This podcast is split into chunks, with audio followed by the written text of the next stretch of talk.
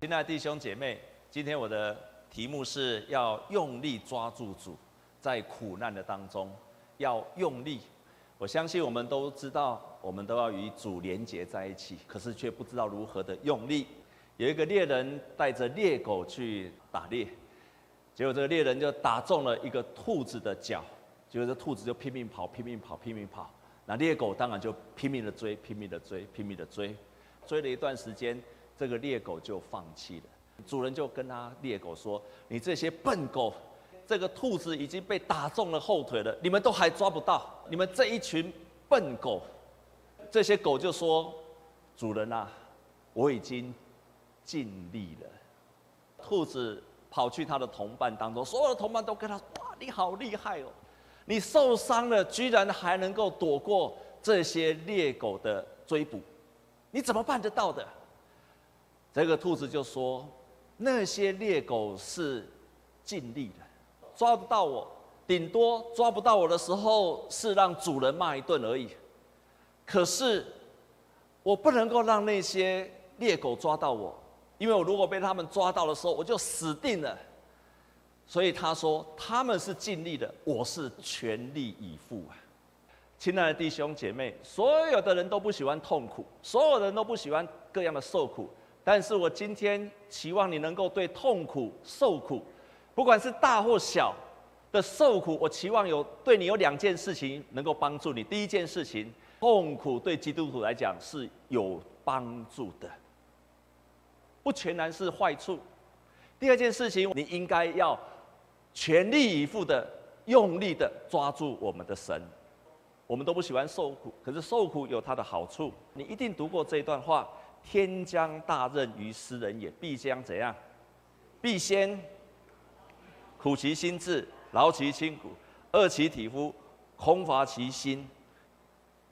所以这是孟子在那个地方，他看见，当一个人如果在受苦的当中，他穷尽了一切，在没有办法的时候，反而在那个时候是他兴起的。旧约的诗篇当中写的最好的诗篇，就是大卫被追杀的时候了，因为他在受苦的当中，他天下安康的时候，在那个时候他远离了神，就犯了罪。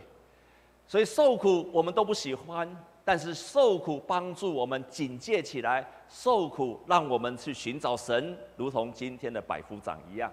百夫长他怎么做？第一个，他用力的、用力的转向上帝的话，他用力的转向上帝的话。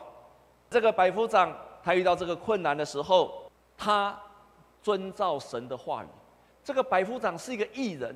所以他赶到神的面前祷告。雅各书这样说：“义人的祷告是大有功效的。”我再说一遍：“义人的祷告是大有功效的。”我常常说一件事情：不是祷告的事，是祷告的人。这个人只要是义的人，上帝都会垂听他祷告。第二个，不止这样子，他还用力的呼求耶稣基督。他呼求耶稣基督，呼求到有信心。他是哀求耶稣，不断的哀求耶稣，求耶稣来医治他这个瘫痪的仆人。耶稣已经答应他说：“好，我要去为你的仆人来祷告，为了要去医治他。”突然，这个百夫长讲了一句话说：“耶稣，你不用来了。”他只说：“你只要有一句话，你只要你说一句话，我的仆人就必好了。”他为什么敢跟耶稣说：“耶稣，你只要说一句话就好了？”你只要说一句话的，他敢跟耶稣求，他敢跟耶稣求，这是个很了不起的信心，这是一个勇敢的祷告，这个是一个大胆的祷告，一个确信的祷告。当我们在困难的当中，我们不只要有信心，我们还要很勇敢的敢跟耶稣求，要敢跟耶稣求，弟兄姐妹。你有没有渴望看见上帝？你有没有渴望看见上帝？你有看过上帝吗？你有没有渴望看见上帝？弟兄姐妹，你的祷告只要回答到祷告到只要有一句话，你的祷告只要有神给你的一句话，只要有一个意念、一个图像，你就 bingo 就成功了。即便那个时候你还没有得着神的医治，你的困难还没有过。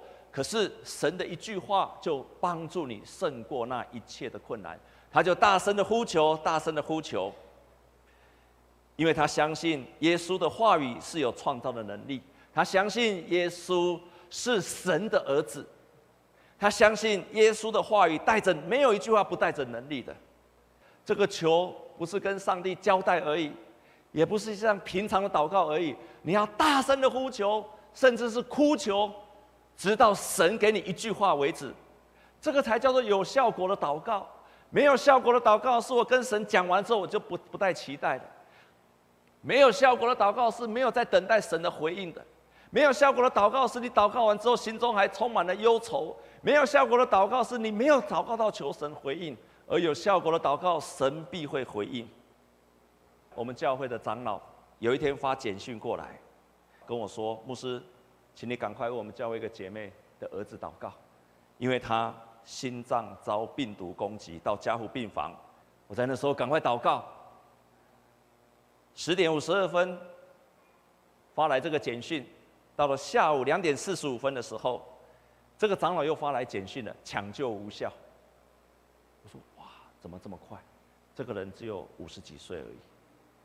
到了三点十九分，又传来简讯，又恢复心跳。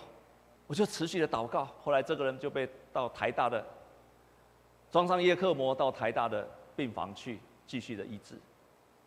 我们在这当中一直为他祷告。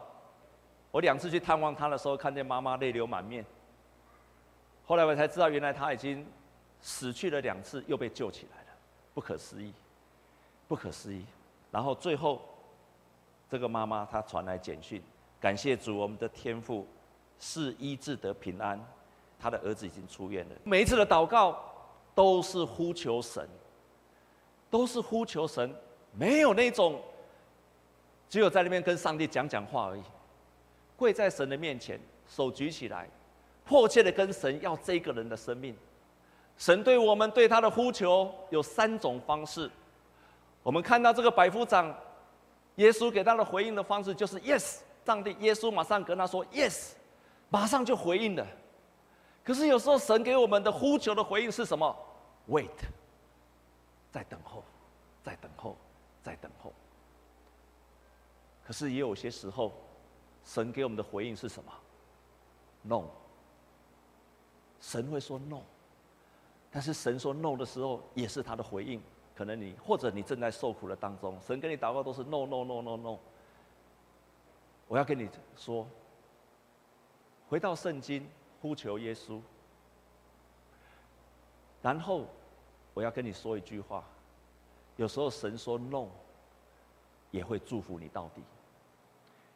这个逻辑我们不太容易懂，我们以为说 “yes” 才是祝福，“yes” 才是祝福。可是我们忘记了一件事情：说 “no” 也是祝福。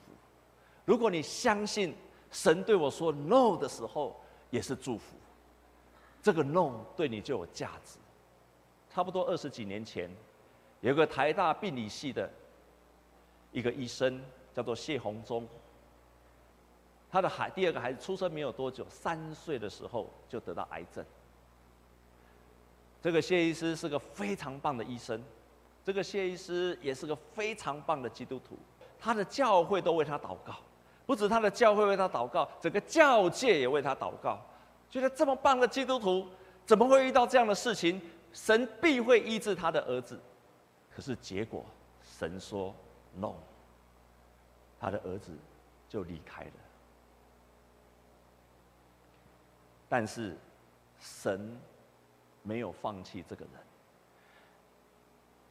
这个谢医师在他儿子离开之后，他就辞去了医生的工作，读神学院。我最近看了一个他的见证，他也帮助了一个女生。这个女生也是在很年轻的时候，神就呼召她去了。她帮助很多的家属。